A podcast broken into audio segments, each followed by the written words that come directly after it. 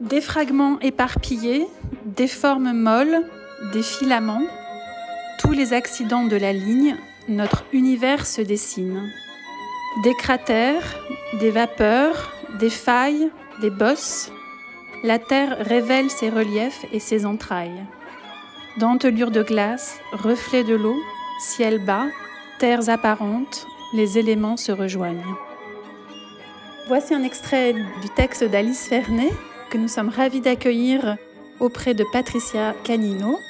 Donc Alice Vernet, euh, je ne sais pas si on peut encore la présenter, mais grande romancière qui n'a pas son pareil pour disséquer euh, les sentiments amoureux, la montée du désir. Et Patricia Canino qui donc nous offre ce magnifique travail Lux in Tenebris. Et donc cette conversation va parler de l'imaginaire, l'imaginaire dans la fiction, l'imaginaire dans la photographie. Et nous avons eu la chance d'écouter Patricia euh, il y a quelques jours avec Lydia Kamitsis qui nous disait que le hors-champ crée de l'imaginaire. Donc on va voir aussi avec euh, Alice comment cet imaginaire se crée, comment il se transforme en mots. Et pour euh, commencer, je vais poser une première question à Patricia. Comment t'es venue, Patricia, l'idée de faire appel à l'écriture d'Alice pour un des textes de Lux in Tenebris? Alors l'idée m'est venue parce que j'aime le travail euh, d'Alice, j'ai lu beaucoup de ses romans et en fait j'ai pensé à elle parce que la première collaboration que nous avons eue par intermédiaire a été l'élégance des veuves, où en fait l'éditeur Hubert Nissen, ayant vu mon portfolio et mon travail à Arles, tombe en extase devant cette image en disant J'attends cette image depuis deux ans. Je l'ai, maintenant je peux sortir le livre. Je ne connaissais pas Alice Fernet, donc évidemment, je me suis empressée de lire, et comme j'ai adoré, j'ai continué à en lire d'autres. Et je trouvais que c'était une très belle réciprocité, compte tenu que j'ai fait une image pour son texte. C'était joli qu'elle écrive des mots pour mes images. Voilà. Et donc, j'ai pris contact avec elle et nous nous sommes enfin rencontrés parce qu'on s'était jusque-là pas rencontrés. Et donc, ça a été à la fois une première rencontre euh, humaine et puis ensuite, euh, ensuite, je ne savais pas si elle allait dire oui. Et puis elle a dit oui. Et voilà, c'est comme ça que ça a démarré. Moi, j'ai tout de suite su à qui j'avais affaire déjà, parce qu'en plus, je me rappelais très bien que l'extase devant la photographie m'avait plutôt semblé un extase devant Patricia Canino. Donc, c'était amusant. Et puis ensuite, également, parce que pendant le, le temps que j'ai mis pour écrire un livre sur le, enfin une sorte d'hommage à Paul Watson, le fondateur de Sea Shepherd. J'avais passé beaucoup de temps à regarder à la fois des cartes et des images et des documentaires sur les pôles, hein. et donc euh, tout de suite il y avait une, il y avait une résonance et aussi une logique. Voilà. Par rapport à, ces images, euh, l'imaginaire, c'est euh, pour moi, c'est d'abord effectivement euh, le hors-champ par rapport à un cadrage qui fait qu'on imagine ce qu'il y a autour, mais c'est aussi euh, la façon dont, dont, le travail en noir et blanc a été euh, tissé, j'ai envie de dire, comme une toile, et, et qui fait que l'objet commence à se transformer, à se métamorphoser, et il devient un objet de mon monde à moi que j'offre au monde. Et donc ça passe forcément par mon imaginaire. Et donc les images que je donne à voir là, ce sont des images intérieures, ce sont des paysages intérieurs, ce sont des icebergs intérieurs. Et donc euh, c'est pour ça que j'avais envie que des mots soient dits, puisque en faisant ce travail-là, moi j'étais dans l'indicible et j'ai eu envie que quelqu'un comme Alice puisse mettre des mots. Moi, je suis, euh, toujours, je suis toujours frappée. Alors, je me suis plus intéressée au cinéma qu'à la photographie. Encore que j'ai une histoire que je raconte souvent, euh, je me souviens très bien d'avoir lu il y a plus de 20 ans euh, le livre de Willy Ronis qui s'appelle euh, Ce jour-là, je crois.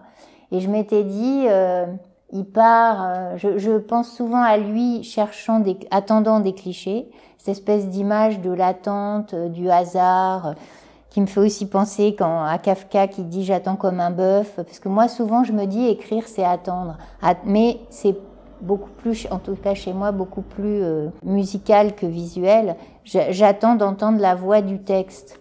Euh, mais en tout cas, j'aime bien cette idée de l'attente, du hasard, d'une espèce de façon d'être aux aguets, mais dans la forme dans laquelle on travaille. Hein. Ça me fait penser à ce que disait Deleuze sur euh, une idée, c'est déjà une idée prise dans une forme. Donc si on veut faire des films, on pense en film. Et en lisant Willy Roddy, je me disais, moi, j'attends des sujets. J'attends des histoires, je, je, je, suis aux aguets de ça comme il est aux aguets de ses photos. Mais euh, Ensuite, je me suis plus intéressée euh, à la relation entre le cinéma et la littérature, à, ce que le cinéma peut faire que la littérature ne peut pas faire et à ce que la littérature fait que le cinéma peut pas faire. Et ça a fini par me faire avoir une idée de la littérature comme vraiment art de l'intériorité. J'ai même fait cet exercice de prendre un film et d'en faire un livre en écrivant tout ce que les personnages pensent quand ils parlent et que euh, dans le film on peut pas savoir. Et j'ai même euh, récemment une lectrice qui m'a dit ah mais c'est drôle parce que j'ai regardé le film et je me disais tout le temps mais c'est pas possible il manque des choses. Bah oui il manquait tout ce que les personnages pensaient. Bon vous vous parlez du hors champ moi je dois j'ai pas de culture euh, photographique donc euh, je je pense pas au hors champ et du coup je me dis souvent c'est par l'image que je regarde que j'ai découvert le pouvoir de la littérature de taire. C'est-à-dire je me suis dit finalement toute la subjectivité, toute la personnalité de l'auteur, elle est dans ce dont il choisit de parler, pas seulement dans la manière dont il en parle, parce que justement, il peut pas parler de tout. Et il y a des choses qu'un romancier peut soit éluder, d'ailleurs inconsciemment même, soit décider de taire, alors que euh, si on filmait la scène, ça serait voire impossible. Par exemple, des gens, ils sont très bourgeois, ils vivent dans un univers euh, cossu, le romancier, il peut le taire complètement, éventuellement en parler un tout petit peu, mais ensuite c'est invisible. Alors que si vous les filmez, c'est constamment à l'écran. Finalement, il y a une invisibilité possible dans la littérature qui m'intéresse beaucoup. Sans parler évidemment même d'ellipses, c'est pas ça, c'est qu'on ne peut pas tout décrire. Alors que effectivement dans l'image, il y a une saturation d'informations. Et moi, ce que j'aime beaucoup dans votre écriture, c'est cette façon dont vous avez une acuité extraordinaire à nous faire ressentir la fluidité des glissements des émotions entre elles, comme si c'était des pierres qui coulaient les unes sur les autres, des sentiments qui sont contigus, qui arrivent à, devenir autres, des rapports entre les hommes et les femmes, le désir, le désir d'enfant, le non-désir, non-sexualité, enfin tous ces sujets qui sont notamment traités dans votre dernier livre, L'intimité. Et justement, je trouve que c'est de la littérature et en même temps, il y a une, une sorte d'analyse de l'intérieur tellement fine. C'est comme si en fait on avait un microscope et on rentrait dans les cellules des sentiments, comme si on allait au plus petit, infiniment petit, et vous, vous arrivez à y aller en sortir, y replonger. Et ça, pour moi, c'est vraiment ce que vous faites à merveille. C'est tant mieux, c'est gentil de me dire ça. Il y a un écrivain de l'intime que j'aime beaucoup, euh, Lionel Duroy, qui dit J'écris à la loue. Euh, en plus, lui, c'est au sens propre, puisqu'en plus, il écrit beaucoup avec des photographies comme support euh, de, de mémoire. Ça sera intéressant que vous disiez, vous, la photo, par rapport à ça, qu'est-ce qu'elle est? Mais moi, je vois beaucoup l'écriture comme une chance de corriger quelque chose qui est bah, la difficulté de se comprendre dans la vie où on parle, c'est très rapide, on n'est pas toujours au bon endroit, il, peut y avoir des gens autour. Alors on s'explique et l'autre, au bout d'un moment, on voit bien qu'il comprend pas parce qu'il y a une espèce d'un, j'aime pas le mot incommunicabilité, mais on n'a pas assez de temps sans doute. Et je vois vraiment l'écriture comme la chance de prendre le temps de se mettre à la place de l'autre. Donc l'auteur lui-même finalement fait un effort pour comprendre quelque chose qu'il n'a pas forcément vécu. Et donc ça rompt cette espèce de malédiction de bon, laisse tomber, tu peux pas comprendre. Il y a, quelque chose de si moi, l'auteur, j'ai décidé de comprendre qu'est-ce que ça fait de perdre son enfant, qu'est-ce que ça fait de perdre ses parents euh, ou d'être perdu, et j'y passe le temps qu'il faut il y a quelque chose de la chance de la lenteur aussi. Parce que je pense que l'écriture, c'est vraiment un des derniers espaces où la lenteur est incontournable. Enfin, si on veut écrire quelque chose euh, qui a un peu de poids, euh, de densité. Et cette densité, c'est justement la chance de comprendre, euh, peut-être dans l'art du portrait en photo ou même en peinture, j'imagine, que qu'on s'approche le plus de cette compréhension de quelque chose d'une part un peu plus mystérieuse de l'autre. On communique d'âme à âme en fait, c'est-à-dire qu'on communique euh, dans un espace qui n'est qui n'est pas dans le verbe, qui est sous le verbe. Et donc le regard qui est le miroir de l'âme, c'est-à-dire qu'effectivement être devant quelqu'un et saisir son regard, non pas son regard sur le monde, mais son regard intérieur qu'il nous donne à voir grâce à son regard. Et c'est pour ça que j'aime beaucoup ça dans le portrait. Et c'est pour ça que dans le portrait, je fais des très longs temps de pause, parce que les, longs temps de pause permettent de saisir une, une partie de temps de quelqu'un. Un battement d'œil, c'est, on est au 125e de seconde, et donc dès qu'on est en deçà du clignement d'œil, on voit comme un être humain ne voit pas.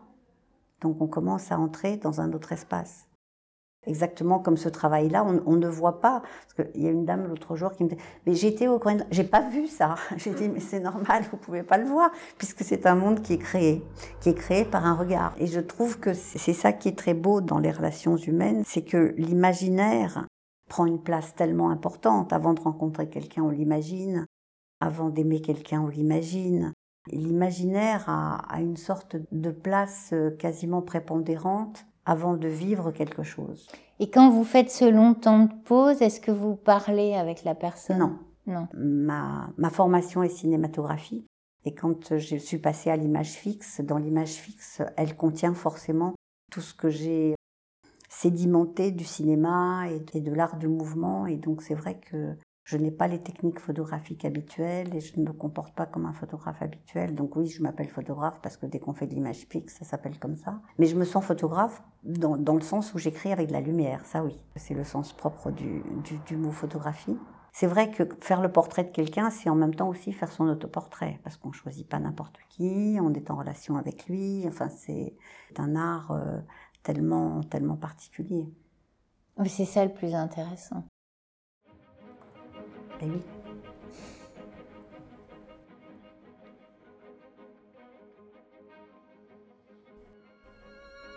Et l'autre jour, on parlait avec toi, Patricia, de l'espace quantique le fait que tes images évoquaient justement un monde euh, sans frontières de temps ni d'espace, est-ce que c'est pas aussi un peu le cas euh, de la fiction, du roman, d'être un, espace où euh, finalement on oublie dans quel monde on vit, ou en tout cas, sauf quand le romancier nous, y, conduit, mais est-ce que c'est pas le dernier espace, la photographie, l'écriture d'une fiction où on, perd cette notion du temps et de l'espace?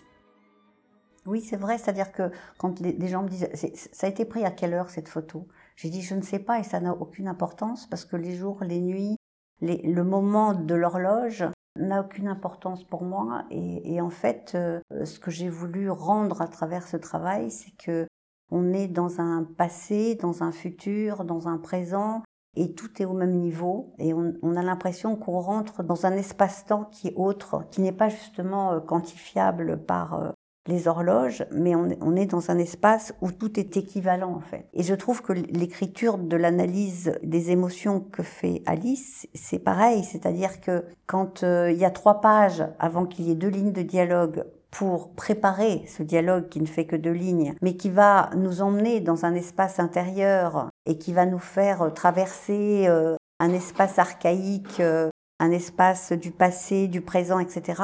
Je trouve que l'analyse des sentiments et du monde intérieur est un espace quantique. Est-ce que c'est vrai, Alice? Oui, euh, surtout, moi, je me disais en, écoutant la question, euh, comme le roman, euh, en plus, je me rappelle très bien mes débuts, justement, à l'époque de cette photographie. J'avais beaucoup de mal, par exemple, avec tout ce qui est contingent. Par exemple, donner des noms aux personnages, c'est vraiment c'est tellement effectivement contingent que c'est désespérant parce qu'on a l'impression que là, on est vraiment dans la toute petite euh, anecdote, histoire. Je comprends très bien, par exemple, pourquoi euh, Modiano donne des noms qui ont été portés. Parce que justement, il rompt comme ça cette espèce de côté un peu euh, hasardeux, ludique. Et évidemment, ça contredit l'envie du romancier d'avoir un propos qui a une universalité, qui donc effectivement n'est pas euh, finalement daté et, installé dans un espace particulier. Moi, moins je peux en dire, Parfois, enfin, ça m'est même arrivé d'écrire un livre qui n'a pas été publié. Hubert l'avait trouvé extrêmement mauvais. C'était bien avant celui-là. Où les personnages n'avaient pas de nom, ils étaient juste l'instituteur, le mari, euh, parce que j'arrivais pas du tout à entrer encore dans cette, singularité euh, qui est censée après parler de quelque chose d'universel. Mais, en revanche, c'est vrai qu'ensuite, dans l'écriture, c'est frappant de voir comme euh, on peut déployer l'instant. Justement, euh, il y a tellement, en fait, ça voudrait dire que dans notre temporalité, euh, nos émotions euh, ont un temps fou. Elles, voilà, même dans un, dans un peu, tout petit instant, tellement de choses sont pensées. J'ai raconté à Patricia qu'il y a une semaine, cette semaine, je me suis fait cambrioler et je me suis trouvée nez à nez avec les trois cambrioleurs dans mon entrée. Et en fait, j'étais frappée de voir comment en quelques secondes, j'ai pensé plein de choses. J'ai pensé, euh, j'ai eu le temps de penser, bon, bah c'est bon, et je me suis fait prendre mon ordinateur. Et puis dans la seconde d'après, euh, mais non, je vais leur courir après, il n'y a pas de raison. Tout ça en une fraction de seconde, c'est fou. Donc effectivement, dans le roman, on rentre dans des gouttes, euh, dans des, des, des micro-instants pour les déployer et comprendre ce qui s'y joue, ce qui s'y passe. Et quand tout à l'heure Patricia parlait de, de la fluidité des émotions, moi je vois, là ce qui m'a frappé dans ce travail, c'est justement la fluidité de la, lumière, les, le passage d'un éclairage à un autre. C'est exactement la même chose en fait, euh, en image. J'avais noté une phrase d'ailleurs dans votre, dans votre roman, euh, La conversation amoureuse. Le dedans d'un être fabrique un poudroiement de lumière. Je, suis en train de lire là la trilogie de Déborah Lévy. Ça vous plairait beaucoup, euh, Patricia. Et il me semble bien qu'elle parle des gens qui sont vivants et d'une espèce effectivement de que ça se voit instantanément. Enfin, et euh, je crois que c'est vrai. Donc c'est, je pense que c'est à ça que je faisais référence, à quelque chose euh, de la vie intérieure qui est pleine de lumière et parfois de ténèbres aussi. Mais il faut aller chercher la lumière dans les ténèbres moi, j'ai toujours trouvé qu'elle était chez les autres. Hein. Enfin, c'est personnel, mais je trouve pas la lumière en moi. Ben non, non, c'est vrai. Et, à la limite, euh, si, d'aventure on me dit euh, que je diffuse de la lumière, c'est par reflet, parce que c'est en, en, face des autres peut-être, mais pas toute seule. On, va revenir au propos de l'enfant. Euh, derrière le blanc, le noir, tu caches ton le blanc. Et moi, derrière le blanc, je cache le noir. Oui, c'est ce qu'on s'est dit tout à l'heure. parce qu'il y a un petit enfant qui me dit Tu t'habilles toujours en noir Et il me dit Mais j'ai compris, c'est parce qu'en fait, tu es blanche à l'intérieur et le noir te protège. Et aujourd'hui, vous avez fait l'inverse le blanc et le noir. Ah oui, j'aime beaucoup le blanc. Moi aussi, j'adore le blanc.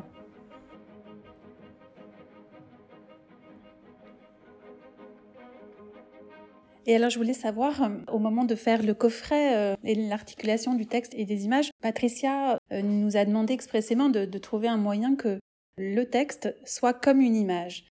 Oui, parce que le texte, c'est aussi de l'image, exactement comme le son, c'est de l'image, puisque ça fait appel à l'imaginaire. C'est-à-dire que un texte, c'est la musique des mots, certes, mais dans la musique des mots, eh bien, il y a des images et donc euh, on entre dans, dans la fabrique d'images à travers un texte. Et pour moi, c'est pour ça que j'ai voulu imprimer cela sur un calque, parce que pour moi, le calque sur lequel est imprimé le texte, c'est une superposition de l'image du texte à l'image qui est celle des glaciers. Donc c'était vraiment les deux, une superposition de ces deux images, sauf que la, la matière organique du texte, ce sont des mots, et l'autre, ce sont des écritures de lumière, de volume et de forme. Mais j'aime beaucoup que les deux images se superposent parce que elles dialoguent du coup entre elles. Ces deux images qui se rencontrent. Et puis on oublie toujours que de toute façon, moi je, je, dis souvent ça à mes élèves en écriture, on n'écrit jamais un livre, on écrit un texte. Parce que le livre, comme Hubert l'avait si bien compris, c'est l'objet qui porte le texte. Mais le texte et le livre, c'est pas exactement la même chose. Et bien entendu, la manière dont le texte est imprimé, euh, tout ce qui l'accompagne modifie évidemment la lecture qu'on en fait. C'est difficile à comprendre, c'est un peu comme, je ne sais pas si un, contenant modifie la saveur d'un vin. Euh, il y a peut-être des experts, mais ça me fait, ça me fait cet effet. C'est pour ça d'ailleurs que lire un manuscrit et reconnaître un chef-d'œuvre dans un manuscrit est bien plus difficile que de lire un livre. Et que le métier d'éditeur a bien euh, cette fonction. Donc, euh, donc là, l'auteur des, enfin, les auteurs des textes sont très contents de les voir imprimés de cette manière c'est sûr. Et est-ce que vous, Alice, vous voyez des images au moment d'être dans l'acte d'écriture? Mais Je me suis posé la question justement au moment du passage d'un livre au, cinéma. Comment dire on est, Je vois forcément des images, mais j'entends aussi beaucoup des choses. Enfin, j'entends les personnages, mais d'une certaine manière, c'est presque total dans le sens où je pense que écrire, c'est vraiment revivre ce qu'on n'a pas vécu. Et revivre, c'est complet. Donc, il faut voir où c'est, savoir ce que les gens pensent et ce qu'on entend. Donc moi, c'est parfois une expérience totale. C'est-à-dire, par exemple, peu de gens, enfin beaucoup de gens croient que l'inspiration, voire peut-être même que l'inspiration c'est un mythe, ou en tout cas que l'inspiration c'est ce qui va vous amener au travail. Or moi, je crois profondément à l'inspiration maintenant, mais comme ce qu'on pourrait appeler un état mental paranormal, qui est un peu peut-être celui que connaissent les gens qui pratiquent la méditation. personnellement, j'en ai jamais fait, mais l'écriture est une méditation sur un certain objet. Mais il y a un moment où vous passez dans la scène que vous êtes en... quand ça marche bien, quand vous avez suffisamment travaillé et même attendu, vous êtes dans la scène que vous écrivez et vous la vivez en fait. -dire, moi, ça m'arrive vraiment d'entendre mes personnages parler, euh, mais c'est mais c'est pas tout le temps. Hein. L'inspiration, en ce sens-là, c'est justement cette espèce de quête d'arriver à revivre euh, pour écrire la scène. Mais donc, j'ai des images, bien sûr, et j'ai aussi des voix. Et puis, on parlait tout à l'heure de la lenteur, c'est-à-dire que les, les choses n'arrivent pas comme ça dans un flux continu. Au contraire, c'est discontinu. Et je pense qu'il faut se mettre aussi dans un état que j'appelle une sorte d'état de grâce. On laisse euh, des canaux énergétiques entrés, je ne sais pas dire ça autrement, et on arrive à les capter, à les transformer, à les saisir. Et pour tout ça, on a besoin de temps. Par exemple, ce travail-là, après les prises de vue, j'ai dû attendre deux ans avant d'y retoucher. Pourquoi? Parce que j'ai voulu vraiment passer d'un état à un autre pour mettre ce que j'ai pu mettre deux ans après, que je n'aurais jamais pu mettre tout de suite après avoir fait les images. Donc il y a ce, temps de, maturation, de rêverie. Donc je pensais aussi, comme vous, euh, par rapport à des scènes, à des choses. Mais donc j'étais dans l'imaginaire, l'imaginaire, et il y a eu un moment où tout d'un coup ça a été, oui, maintenant je suis prête et j'y vais. Comme quand, quand vous dites, bon bah maintenant je me mets à ma table de travail, parce qu'il y a eu une sédimentation d'images, de sons, de rêveries, de d'état d'état de conscience modifié en fait. On se met dans un état de conscience modifié on reçoit des choses qu'on ne recevrait pas si on était dans un état de conscience normal. Et si on est sensible à ça, alors ça, ça monte, ça gonfle, ça, ça s'étire. Euh, non, c'est un peu ça. Il faudrait écrire l'histoire de ça, parce que c'est très mystérieux. C'est pas juste un cliché. Voilà. Donc. Euh, je pensais qu'il y avait justement une, la même chose quand vous écrivez, c'est-à-dire c'est pas euh, c'est pas des jets continus, c'est des, des, états où vous avez imaginé des choses, euh, vous les écrivez pas tout de suite. Comment vous procédez Vous n'écrivez pas tout de suite ce que vous imaginez, vous laissez un temps de gestation ou pas? Le, le, livre, la, la, différence, je pense, euh, c'est encore plus long, c'est-à-dire qu'effectivement, il faut vivre deux ou trois ans avec avec son histoire. Donc moi, je mettrais, et c'était d'ailleurs, je me souviens qu'Hubert Nissen m'avait dit, euh, si on commence vite, on s'arrête vite. Il faut pas se précipiter, voilà. Mais donc moi, j'attends, j'ai souvent une idée de livre quand je suis en train de finir celui d'avant, et, donc je, je, sais pas, pendant six mois, je pense, je me, je me documente beaucoup. Quand j'ai un sujet, j'adore lire ce que les autres écrivains ont, ont fait sur ce sujet. Donc, je, en général, je lis beaucoup, et puis je note des, des idées, j'ai des blocs-notes, et puis je note. Et à un moment, en fait, euh, ça c'est aussi, chaque écrivain, euh, chaque romancier est différent. Moi, je commence toujours par euh, la première scène, la première ligne. Donc, j'attends de savoir où sera la porte, par où je vais rentrer dans l'histoire. Et tant que je sais pas ça, je ne commence pas. Je prends que des notes éparses. Et ça, bon, à la fois c'est donné. Hein, vous vous souvenez de la belle histoire de Virginia Woolf qui est au parc et qui entend euh, Mrs. Dalloway se dit qu'elle s'occuperait elle-même des fleurs. Bon, là, voilà. Mais ça, moi, je comprends très très bien. Donc souvent, moi, j'attends la première phrase. Et ensuite, je pense que euh, quand j'ai la première phrase, euh, je tire le fil, en fait. Après, je m'arrête plus jamais. D'ailleurs, j'ai lu récemment un livre que j'ai trouvé très intéressant qui s'appelle Le chaos ne produit pas de chef-d'œuvre, qui est écrit par une jeune romancière. Elle a eu beaucoup de succès avec un livre que j'ai pas lu, qui s'appelait Livre Maria. Julia Carninon, ça vous dit quelque chose? C'était publié à l'Iconoclaste. Et donc là, en fait, elle publie sa thèse de doctorat. C'est publié au PUF d'ailleurs. C'était très intéressant. Son sujet, c'était euh, qu'est-ce que c'est le travail d'écriture? Et elle s'était dit, comme elle, apparemment elle est spécialisée en littérature anglo-saxonne, elle voulait travailler à, partir des romanciers américains. Et elle a commencé à chercher des sources. Puis en fait, petit à petit, elle s'est aperçue que c'était pas possible parce que euh, les romanciers mentaient. En gros, ils racontent tous des coups. Et d'ailleurs, et là, en fait, dans le livre, j'ai beaucoup ri parce qu'elle a dit il y a deux images mythiques de l'écrivain. Alors, il y a l'image, il est la nuit dans son bureau avec un verre de whisky sous une petite lampe et il gratte, il gratte, il gratte, il gratte, il gratte, ce qui, ce qui en fait est complètement ridicule parce que si on grattait comme ça tout le temps, on écrirait beaucoup de livres. Hein. Alors c'est par exemple dans La promesse de l'aube, euh, le film, euh, bah, c'est ça, hein, il gratte, il gratte, il gratte, il gratte. Ou alors il y a la version, il est avachi dans un fauteuil, il jette des boulettes dans la corbeille en buvant du whisky. là c'est quand ça marche pas. Et en fait, évidemment, c'est tout autre chose. Euh, c'est drôle. Et, dans le livre, justement, elle étudie les mensonges de Hemingway, Faulkner et Steinbeck. Et c'est vraiment très, très bien. Il y a plein de manières d'écrire des livres, mais il y a beaucoup d'attentes, c'est vrai. C'est une espèce de rêverie active. Mais il faut quand même se tenir. Il y a, il y a quand même ce texte. Et... Parce que justement, là, ce qui me frappe, c'est euh, chaque art, ses outils. Donc. Euh... C'est vrai qu'en travaillant sur des images, je n'ai jamais de mots. Je suis en deçà des mots. C'est-à-dire, en fait, je suis comme un enfant qui joue. J'ai mes mains qui font ça, ça, ça, ça, et quand je le fais, j'ai pas de mots. Et c'est parce que j'ai vécu longtemps sans mots que j'ai eu envie de mots. Mais c'est vrai que je ne je suis pas dans les mots. Alors, Alice a dit aussi la contemplation est peut-être le premier langage du désir. C'est clair qu'on contemple ce qu'on désire, mais est-ce qu'on désire ce qu'on contemple? Enfin, c'est la dialectique entre les deux qui devient intéressante. Ça me fait vraiment penser à la phrase de Flaubert, il suffit de regarder une chose longtemps pour la trouver intéressante. Quelle est la dynamique? Quelle est le quelle est quelle est l'origine? Bah, le désir, c'est du mouvement, alors que la contemplation, déjà, c'est passif. Donc déjà, on passe d'un état à un autre. Le désir, c'est la locomotive. mais dans la contemplation, il peut y avoir quelque chose de volontaire, d'insistant. Ben là, on entre dans le temps, dans la durée, en fait. Le verbe contempler contient une, euh, une connotation de durée beaucoup plus que le verbe regarder. Ou apercevoir, c'est très rapide, regarder, c'est un peu plus euh, attentif, et contempler, c'est vraiment... Euh, en fait, contempler, c'est aussi tomber en amour avec ce qu'on regarde. Et il y a encore plus de volonté, entre voir, regarder, contempler, il y a encore plus de volonté et d'attention.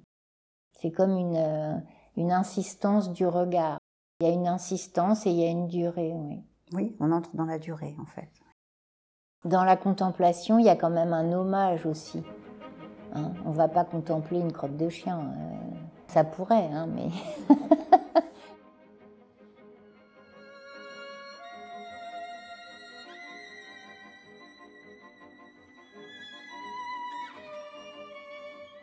Je voulais savoir s'il y a une différence entre un lecteur ou une personne qui regarde une image, à votre avis?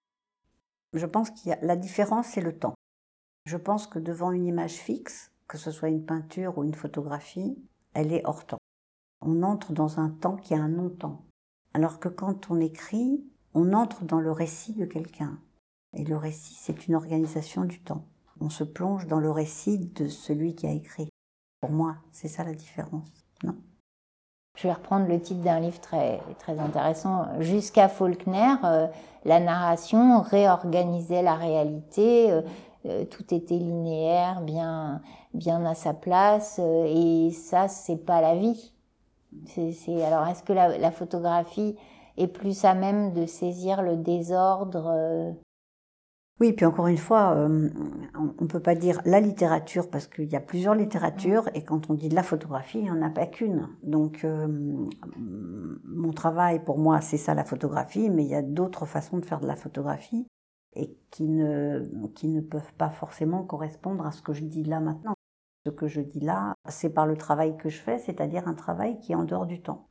Alors qu'en fait, je pense qu'il y a beaucoup de photographes qui aiment prendre l'instant. Donc euh, c'est tout à fait différent. Mais c'est vrai que la, simultanéité, c'est très difficile à écrire. Un photographe qui va photographier une foule, il va photographier euh, tous ces gens en même temps. Et imaginez qu'il faille les décrire dans une scène romanesque. Ça sera pas tous en même temps, ça sera l'un après l'autre. Il y aura quand même quelque chose de fastidieux. Donc oui, il y a une difficulté dans la littérature qui est euh, la linéarité, la juxtaposition et la difficulté en effet de restituer ensemble. Euh, et, aujourd'hui, je pense qu'il y a un, un, immense romancier qui a vraiment inventé quelque chose par rapport à ça, c'est le portugais euh, Antonio Lobo Antunes, qui crée un texte que beaucoup de gens vont trouver incompréhensible, mais qui arrive dans la même page à faire entendre une conversation et en même temps toutes les voix du dedans, tous les souvenirs réveillés, euh, donc des, des instants du passé qui, qui reviennent. Euh, il met, il met tout à égalité sur la page et ce qui est extraordinaire, c'est que la page est extrêmement incompréhensible, mais que le lecteur, s'il va au bout du livre, pourra relire cette page après avoir eu toute l'histoire et il la comprendra entièrement. Il a donc réussi à restituer quelque chose d'une simultanéité qui serait d'ailleurs euh, finalement une simultanéité euh, qui est aussi celle euh, dont nous parle la psychanalyse, c'est-à-dire à tout moment du temps, nous sommes tous ceux que nous avons été. Nous sommes la somme de toutes nos expériences, de toutes nos émotions. Pour moi, l'écrivain, il doit travailler avec ça, et voilà quelqu'un qui a créé un outil, mais pas un outil parce que le refaire, c'est pas possible, je sais même pas comment il fait. Hein. Mais de fait, euh, si vous le lisez, vous comprendrez, c'est stupéfiant. C'est un peu comme le cinéma de Lynch, qui se, qui se déplie euh, et, qui a sa propre vie au fur et à mesure du temps de la narration. Oui, et ça, ça me fait penser que peut-être le prix à payer, enfin, c'est pas le prix à payer, c'est la, la, chose à accepter, c'est le, le, ne pas tout comprendre à chaque moment alors que beaucoup de gens, euh, euh, enfin il y a qu'à penser d'ailleurs beaucoup de lecteurs, euh, une phrase trop longue, ils vont dire que c'est déjà trop long. bon là évidemment, donc on va on va pas forcément vers ça, mais oui, accepter qu'à un moment on comprend pas. Parce que chez Lynch, c'est bien ça, dans son cinéma, par moment, on comprend pas. Oui, on comprend qu'à la minute 90, ce qu'on a vu au troisième plan. Et je pense que l'univers humain est, est fait de plis, en fait. Et en fait, un écrivain, c'est l'art du déploiement de l'intériorité et que, et que les plis se superposent, se déplacent, et, j'aime bien l'idée du des dans le monde de l'inconscient. Parce qu'un pli peut en cacher un autre, il suffit juste de l'écarter, on va aller à l'intérieur. Et c'est un peu ce que vous faites, euh, Alice, quand vous écrivez, vous déplissez le monde.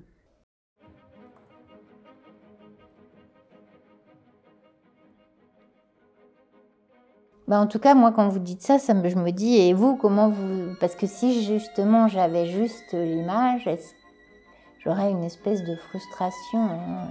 Quand je réfléchissais à l'écart entre le cinéma et la littérature, je me disais toujours le vu et le dit, mais pas le pensé. Alors que moi, j'ai le vu, le dit, le pensé.